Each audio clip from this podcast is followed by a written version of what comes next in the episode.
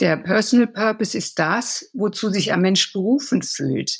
Man könnte auch sagen, welcher Lebensaufgabe er sich gern widmen will. Wenn ein Mensch seiner Berufung folgt, erkennt man das daran, dass er, wenn er sich mit dieser Tätigkeit befasst, voll in seinem Element ist und sein Tun als sehr erfüllend empfindet. Herzlich willkommen zu einer neuen Episode meines Podcasts Education Minds, didaktische Reduktion und Erwachsenenbildung. Ich bin Ivo Würst, Trainer und Fachbuchautor und unterstütze Unternehmen, Institutionen und Bildungsorganisationen, ihre Arbeit im Bereich der Erwachsenenbildung zu professionalisieren. In diesem Podcast spreche ich mit kompetenten Gästen über innovative Formen der Bildungsarbeit. Du gewinnst wertvolle Hinweise und Inputs rund um das Thema didaktische Reduktion und Erwachsenenbildung. Ich freue mich, dass du heute wieder mit dabei bist. Willkommen zu einer neuen Folge in der Podcast-Reihe Education Minds, didaktische Reduktion und Erwachsenenbildung. Heute bei mir zu Gast Christel Maurer. Hallo Christel, schön, dass du mit dabei bist. Hallo Ivo, vielen Dank für die Einladung. Ich freue mich sehr, heute mit dabei sein zu dürfen. Christel, du bist vom Hintergrund Organisationsentwicklerin und Diplompsychologin. Du hast viele Jahre Erfahrung in der Begleitung und Unterstützung von KMUs und Organisationen in der Schweiz und in Deutschland. Dein Arbeitsschwerpunkt liegt auf den Themen Suffizienz und Purpose. In Fachartikeln und in einem Buch hast du dazu deine Perspektive eingebracht. Erzähl uns etwas aus deinem Leben. Ja, danke für die einleitenden Worte. Ich bin eine der wenigen Beraterinnen, die Unternehmer ihnen darin unterstützt, jenseits des vorherrschenden Wachstumsmodells ihre Firma erfolgreich zu führen. Also jenseits der Idee des immer größer, höher, weiter. Noch weniger Beraterinnen gibt es, die das Thema Suffizienz, man könnte auch sagen Genügsamkeit, mit der Thematik des Purpose in Unternehmen verbinden. Ich habe nämlich in der Praxis festgestellt, dass sich daraus sehr wertvolle Synergien ergeben. Und darauf werden wir im folgenden Jahr noch zu sprechen kommen. Ja, genau. Du wirfst einen kritischen Blick auf das im Moment noch vorherrschende Wachstumsmodell größer, höher, weiter. Und auf deinem LinkedIn-Profil lese ich, Personal Purpose und Corporate Purpose. Aus unserem Vorgespräch weiß ich, dir ist nachhaltige Unternehmensführung ein wichtiges Anliegen. Lass uns mit dem Begriff Purpose starten. Später wechseln wir dann auf das unternehmerische Genügsamkeit und bewusste Weglassen. Christel, was verstehst du unter Purpose und was ist der Unterschied zwischen Personal Purpose und Corporate Purpose? Wie du schon sagst, unterscheide ich zwischen dem Personal Purpose eines Menschen und dem Corporate Purpose einer Unternehmung oder einer Organisation. Unter dem Personal Purpose verstehe ich die Berufung eines Menschen, zum Beispiel eines Unternehmers, einer Unternehmerin. Das heißt, der Personal Purpose ist das, wozu sich ein Mensch berufen fühlt. Man könnte auch sagen, welcher Lebensaufgabe er sich gern widmen will. Wenn ein Mensch seiner Berufung folgt, erkennt man das daran, dass er, wenn er sich mit dieser Tätigkeit befasst, voll in seinem Element ist und sein Tun als sehr erfüllend empfindet. Der Corporate Purpose ist der höhere Sinn und Zweck eines Unternehmens. Hier geht es um die Frage, welchen höheren Sinn und Zweck stiftet eine Firma für die Gesellschaft? Das heißt, ich gehe davon aus, dass eine Firma für mehr stehen sollte als The Business of Business is Business, wie Milton Friedman es mal sagte. Vom Purpose in Unternehmen ist ja inzwischen viel die Rede. Allerdings wird dabei der Personal Purpose des Inhabers oder der Geschäftsleitung häufig außer Acht gelassen.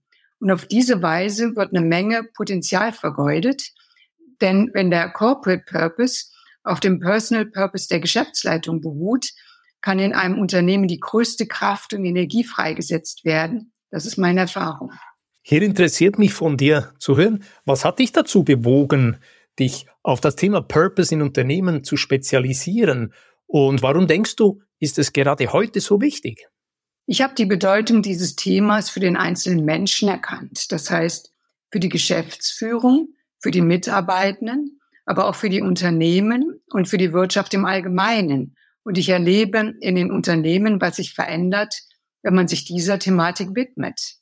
Wir leben ja heute in einer Zeit, in der die Sinnorientierung für viele Menschen in den Vordergrund rückt wenn Menschen in einer Firma arbeiten, die einen Purpose hat, mit dem sich diese Menschen innerlich verbinden können, sind sie mit viel mehr Einsatzfreude tätig, als wenn sie sich in einer klassisch geführten Organisation beschäftigt sind, die gewinnorientiert unterwegs ist und in der der Purpose keine Rolle spielt.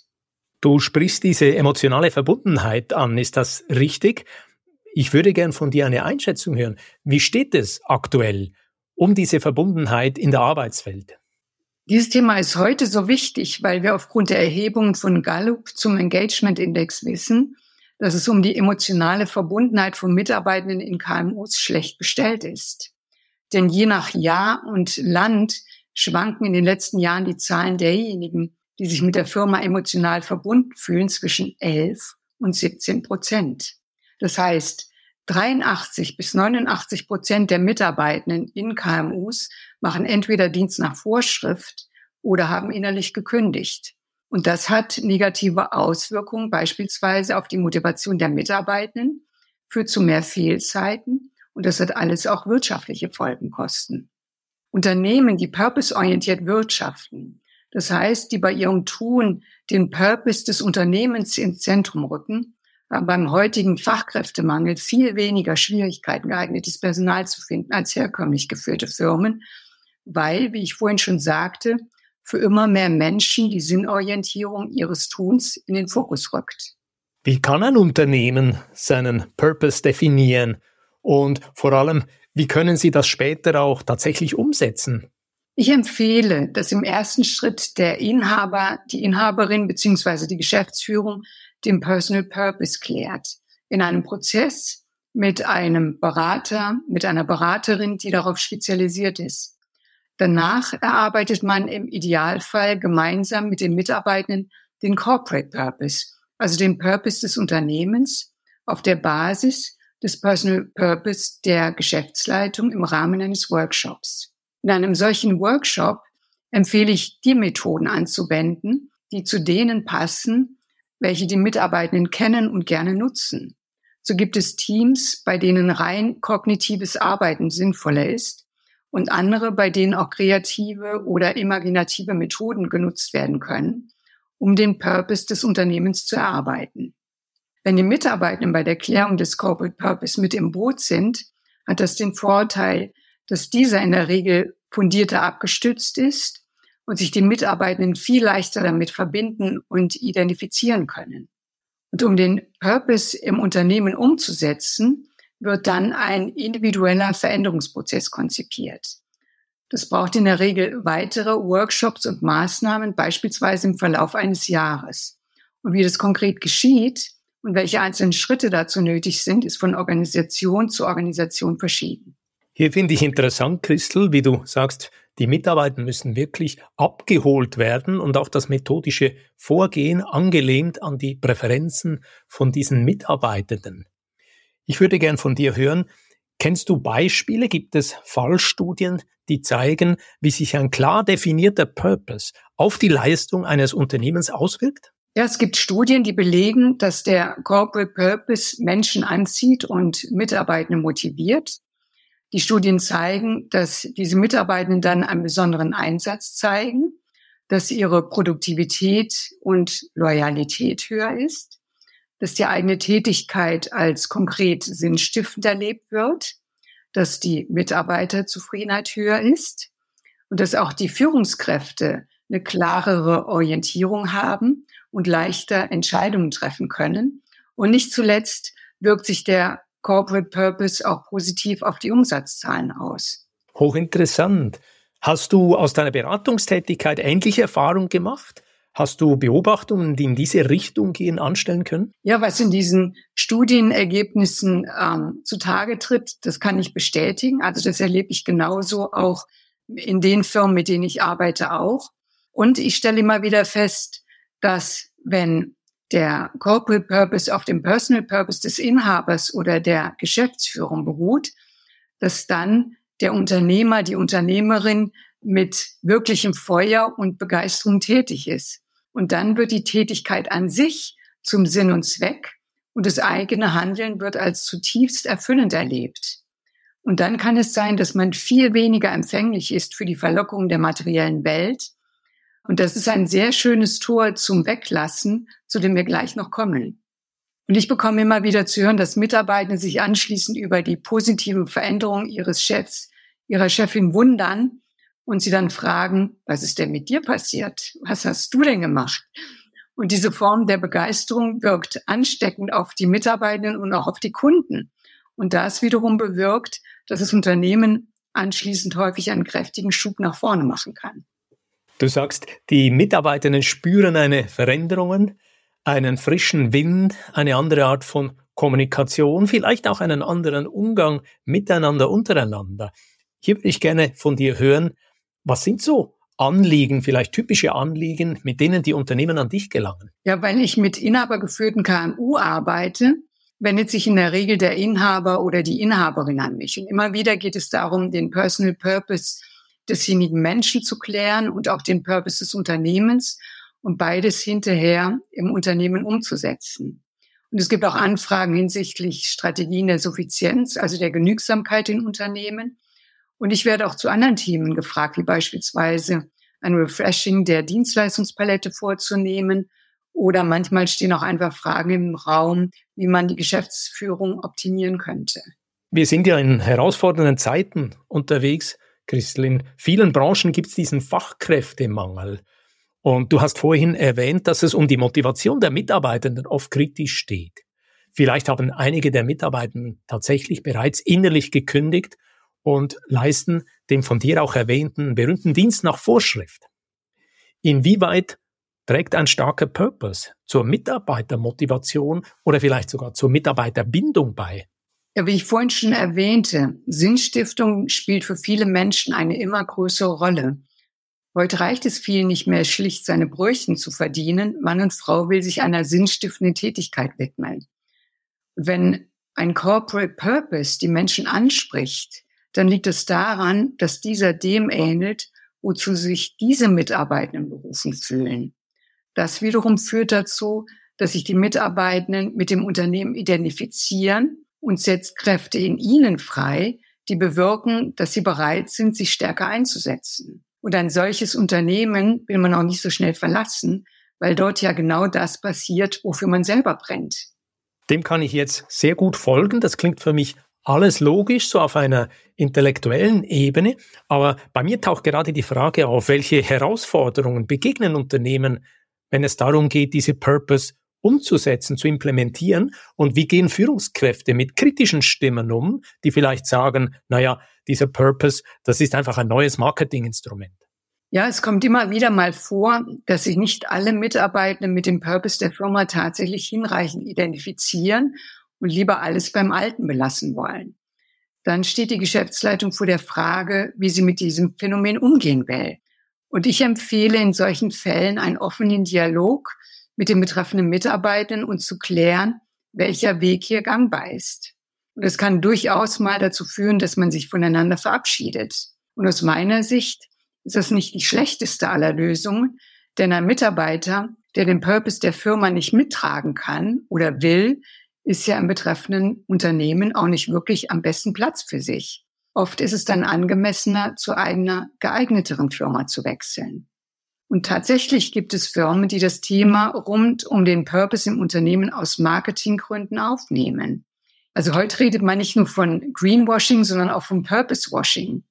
Und die Gefahr dabei ist, dass sowohl Kunden als auch Mitarbeitende das durchschauen und es dann entsprechend auf den Social Media verbreiten. Und das kann im jeweiligen Unternehmen erheblichen Image-Schaden bescheren. Und es gibt Firmen, die bekannt dafür sind, dass sie Purpose-Orientierung wirklich sehr ernst meinen.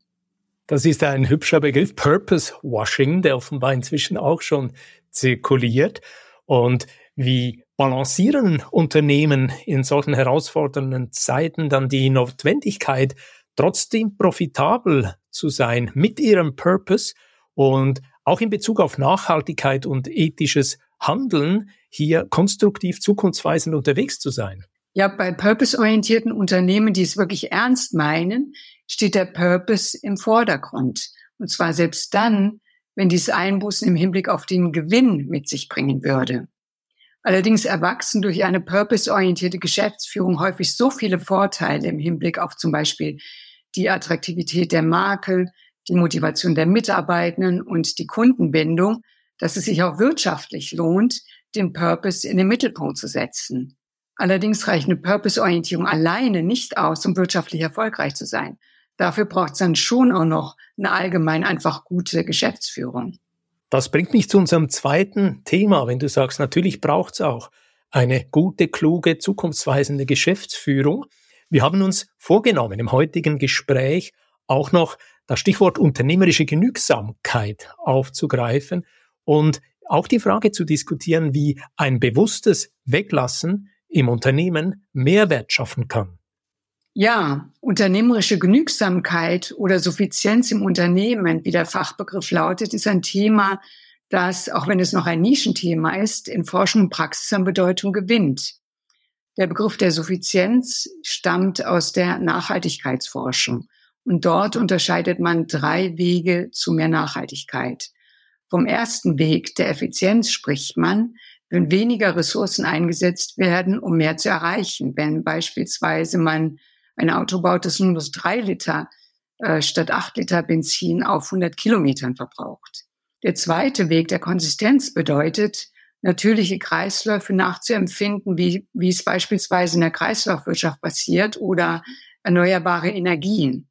Und obwohl in der Wirtschaft beides also seit Jahren eingesetzt wird, sinken unsere Energieverbräuche nicht, weshalb die Internationale Energieagentur im letzten Oktober vor dem Verfehlen der Klimaziele gewarnt hat.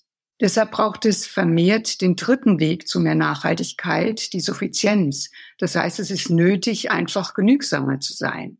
Und bisher wurde Suffizienz vor allem auf Konsummuster bezogen. Das heißt, es ging zum Beispiel darum, sich mehr mit dem zu begnügen, was man hat und weniger zu konsumieren. Und ich habe mich gefragt, was kann denn Suffizienz bedeuten, wenn man sie in Unternehmen anwendet? Und so habe ich mich eingehend mit der Thematik befasst und auch Fachartikel darüber verfasst, in denen ich beispielsweise Suffizienzstrategien in Unternehmen beschrieben habe. In meinem jüngsten Artikel zum Thema, der im Juni 2024 in einem Fachbuch erscheinen wird, stelle ich eine Taxonomie für Suffizienzstrategien in Unternehmen vor. Das ist ja hochinteressant und passt natürlich hervorragend zu unserem Podcast-Thema Reduktion, didaktische Reduktion was ist wirklich wichtig und wesentlich? Christel, lass uns zu diesem Zeitpunkt einen Moment die Scheinwerfer auf Bildungsorganisationen richten. Ich kann mir gut vorstellen, dass Unternehmen in der Regel viel freier agieren können als öffentliche und staatliche Bildungsorganisationen. Stellen wir uns eine privatwirtschaftliche Bildungsorganisation vor, ungefähr 100 Mitarbeitende, hier in der Schweiz oder in Deutschland, die künftig stark auf ihren Purpose setzen will. Ebenfalls nimmt sich diese Organisation vor, künftig schlanker, mit mehr Einfachheit, mit mehr Klarheit, du sagst eben auch Genügsamkeit, das heißt deutlich weniger Ballast, ihre Dienstleistungen und Angebote auf den Markt zu bringen. Ich kann mir gut vorstellen, dass sie einer ganzen Reihe von Herausforderungen begegnen werden. Angefangen bei der Definition. Es geht darum, einen klaren, spezifischen, authentischen und zugleich inspirierenden Purpose zu definieren, der die Kernwerte und Ziele der Organisation spiegelt und sich von anderen Bildungsorganisationen abhebt. Dann die Integration dieses Purpose in die bestehende Struktur. Der Purpose muss tief in die vorhandenen Strukturen, Prozesse und Kulturen der Organisationen integriert werden. Da gibt's vielleicht Widerstand bei Stakeholdern, die an traditionellen Methoden festhalten möchten. Und schließlich das Mitarbeiterengagement, die Schulung der Mitarbeitenden, diese müssen nicht nur den Purpose verstehen, sondern auch dahinter stehen und ihn leben. Das erfordert umfassende Schulungen, Workshops, Trainings, fortlaufendes Engagement, um sicherzustellen, dass alle Mitarbeitenden Purpose in ihrem täglichen Handeln umsetzen. Und jetzt kommt dieses Anliegen, künftig einfacher, klarer, genügsamer, befreit von Ballast unterwegs zu sein. Wie kann die Leitung dieser Bildungsorganisationen diesen Herausforderungen begegnen? Ja, im ersten Schritt ist es sinnvoll, dass der Inhaber oder die Geschäftsführung der Bildungsorganisation den persönlichen Purpose klärt und sich anschließend bewusst ist, wozu er oder sie sich wirklich berufen fühlt. Der Personal Purpose könnte zum Beispiel lauten, ich möchte dazu beitragen, Bildung und ökologische Nachhaltigkeit miteinander zu verbinden. Ob man die eigene Berufung wirklich gefunden hat, merkt man dann, dass sie, wenn sie einem Menschen bewusst sind, dabei tiefe Freude oder ein Gefühl von Beflügeltsein empfindet. Bleiben solche Emotionen aus, dann hat man die eigene Berufung oder den Personal Purpose noch nicht erfasst und muss dem noch mal tief auf die Spur.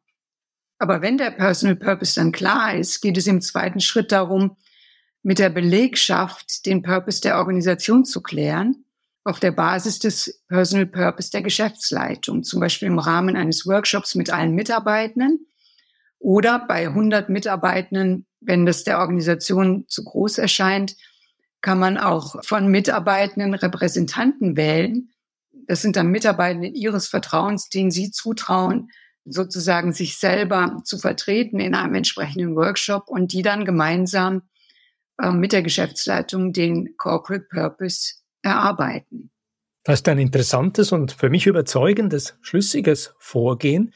Ich stelle mir gerade die Frage, Christel, wie könnte in diesem Fall der Corporate Purpose einer Bildungseinrichtung lauten?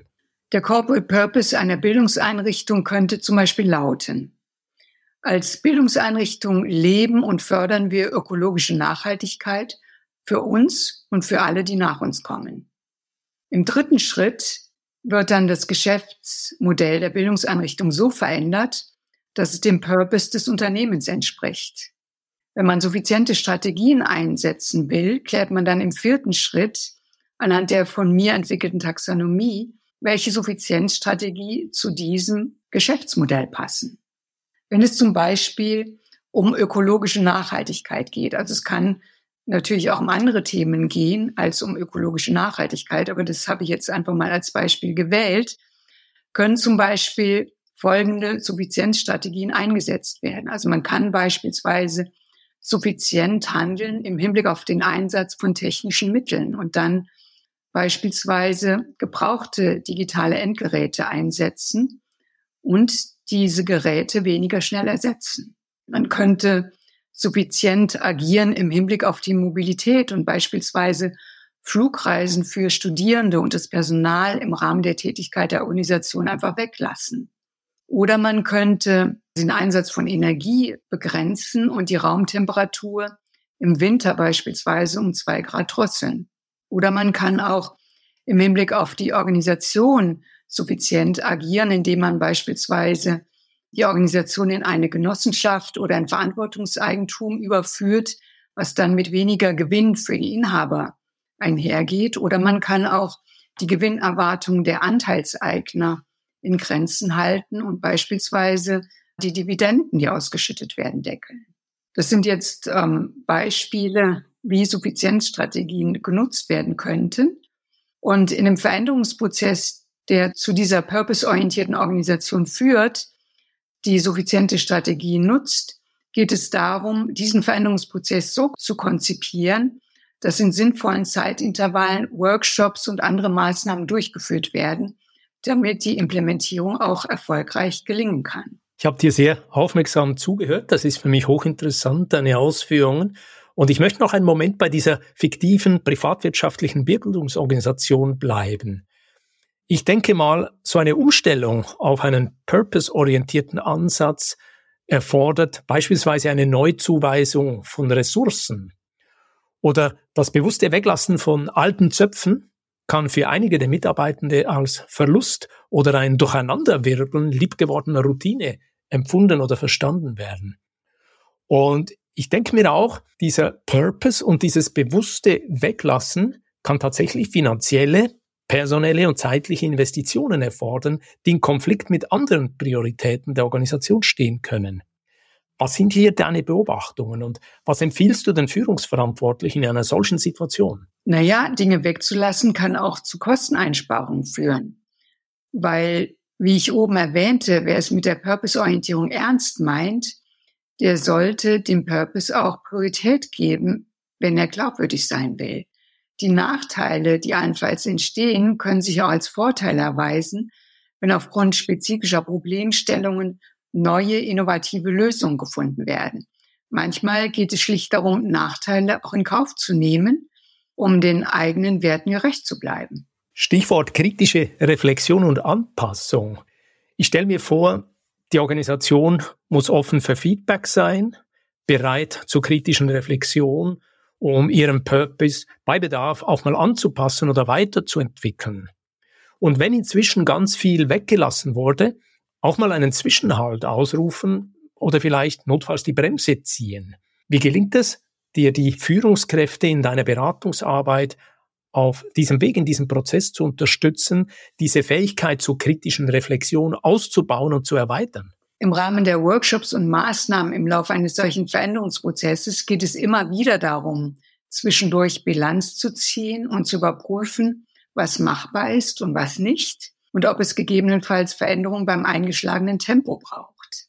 Damit ein solches Vorhaben gelingen kann, empfiehlt es sich, wie gesagt, die Mitarbeitenden ins Boot zu nehmen und beispielsweise mit soziokratischen Entscheidungsstrukturen zu experimentieren, damit die Mitarbeitenden den Weg zur purpose-orientierten, suffizienten Organisation tatsächlich auch partizipativ mitgestalten können. Das wird die Chancen für den Erfolg eines solchen Veränderungsprozesses und auch die Qualität der Umsetzung deutlich erhöhen. Jetzt heißt ja unsere Podcast-Reihe Education Minds, didaktische Reduktion und Erwachsenenbildung. Mich interessiert von dir zu hören, setzt du bei deiner Informations- und Beratungsarbeit auch auf das Konzept didaktische Reduktion? Wo lässt du bewusst Stofffülle weg oder wo bearbeitest du Komplexität? Und gelingt es dir damit, einen Mehrwert für die Beteiligten zu generieren? Bei meiner Arbeit geht es häufig darum, komplexe Sachverhalte so zu übersetzen, dass ich meinen Kunden fachliche Inhalte nachvollziehbar und verständlich vermitteln kann. Denn Sie sind ja nicht die Experten in meinem Gebiet und Sie verfügen über einen ganz anderen professionellen Hintergrund. Es geht ja auch nicht darum, Sie als BeraterInnen auszubilden. Außerdem ist es wichtig, wirtschaftlich zu agieren. Das heißt, ich möchte in möglichst kurzer Zeit möglichst viel Wirkung erzielen, um auch die Ressourcen meiner Kunden wie Zeit und Geld zu schonen. Und auch deswegen komme ich um das, was du didaktische Reduktion nennst, nicht herum. Blick in die Kristallkugel, Christel. Wir schauen zehn Jahre in die Zukunft, ins Jahr 2034. Nehmen wir an, der Purpose-Ansatz hat sich in der Unternehmenswelt durchgesetzt. Wie fühlt es sich zu diesem Zeitpunkt für eine Mitarbeiterin, einen Mitarbeiter an, an ihren Arbeitsplatz zu gehen, vor Ort oder online? Wie sieht ein solcher Arbeitstag in einer Purpose-driven World, in einer auf Purpose ausgerichteten Unternehmung aus, die aktiv weglassen praktiziert und schlank und fokussiert oder du hast gesagt genügsam unterwegs ist. Ja, in einer solchen Organisation lauern die Mitarbeitenden nicht schon am Montag darauf, dass es endlich wieder Wochenende wird. Und sie hangeln sich auch nicht innerlich von Ferien zu Ferien. Idealerweise sind in einer solchen Organisation Menschen beschäftigt, die den Corporate Purpose wundervoll finden und deshalb morgens sehr gern zur Arbeit kommen, weil sie dort genau das tun, womit sie sich am allerliebsten beschäftigen. Solche Mitarbeitenden sind stolz auf ihre Firma, auf ihre Kollegen und auf ihre Chefs. Das heißt, die Unternehmenskultur erhebt sich deutlich von dem ab, was wir heute vielerorts vorfinden. Die Studierenden sind ebenso stolz auf die Organisation, die sie für ihren Bildungsweg ganz bewusst ausgewählt haben, weil auch sie sich mit dem Purpose der Organisation identifizieren. Sehr schön. Dieser Blick in die Zukunft, der entspricht mir sehr und gefällt mir. Lass mich einen Moment zusammenfassen. Was sind die wichtigsten Erkenntnisse, die wir heute mitnehmen können?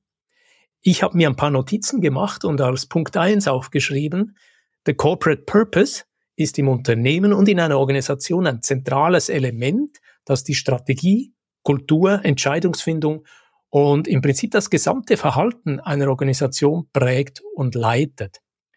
Dieser Corporate Purpose trägt auch dazu bei, dass Unternehmen und Organisationen über den reinen Geschäftserfolg hinaus einen positiven Beitrag zur Gesellschaft leisten. Zweitens, Mitarbeitende sowie Kundinnen und Kunden neigen dazu, sich zu Unternehmen hingezogen zu fühlen, deren Corporate Purpose mit ihren eigenen Werten übereinstimmt. Das kann zu stärkerer Kundenbindung, zu mehr Loyalität führen und in Zeiten des Fachkräftemangels ist das natürlich für solche Firmen relevant. Es kann sein, dass Firmen, die so unterwegs sind, überhaupt keinen Fachkräftemangel spüren. Drittens habe ich mir notiert, Geschäftsführerinnen und Geschäftsführer von Unternehmen, die einen höheren Zweck verfolgen, sind auch weniger anfällig für die Maxime, das größer, höher, weiter, weil es ihre Tätigkeit an sich ist, die ihnen Befriedigung und Erfüllung bietet. Sie fokussieren sich auf Aktivitäten, die dem Purpose dienen und lassen manches bewusst weg, was ihnen Marktvorteile verschaffen kann und sie in unserer dynamischen Welt häufig auch krisenresilienter macht. Christel, habe ich etwas vergessen? Gibt es Ergänzungen von dir? Nein, das ist wunderschön auf den Punkt gebracht. Dankeschön. Ich danke dir und an dieser Stelle wie immer meine Frage, wo findet man Informationen zu deinen Angeboten? Wie kann man sich mit dir verbinden? Ja, man findet mich auf LinkedIn oder auf meiner Webseite mcc-maurer.ch. Wunderbar. Christel, ich danke dir für dieses informative, aufschlussreiche Gespräch. Ich wünsche dir weiterhin alles Gute. Ja, ich danke dir ganz herzlich. Wenn dir diese Podcast-Folge gefallen hat, dann freue ich mich über einen Like und eine positive Bewertung auf Apple und Spotify. Mehr Informationen zu mir und meiner Arbeit findest du auf www.education-minds.com und auf LinkedIn. Alle Links findest du immer auch in den Show Notes. Ich freue mich, dich auch in der nächsten Episode wieder mit dabei zu haben.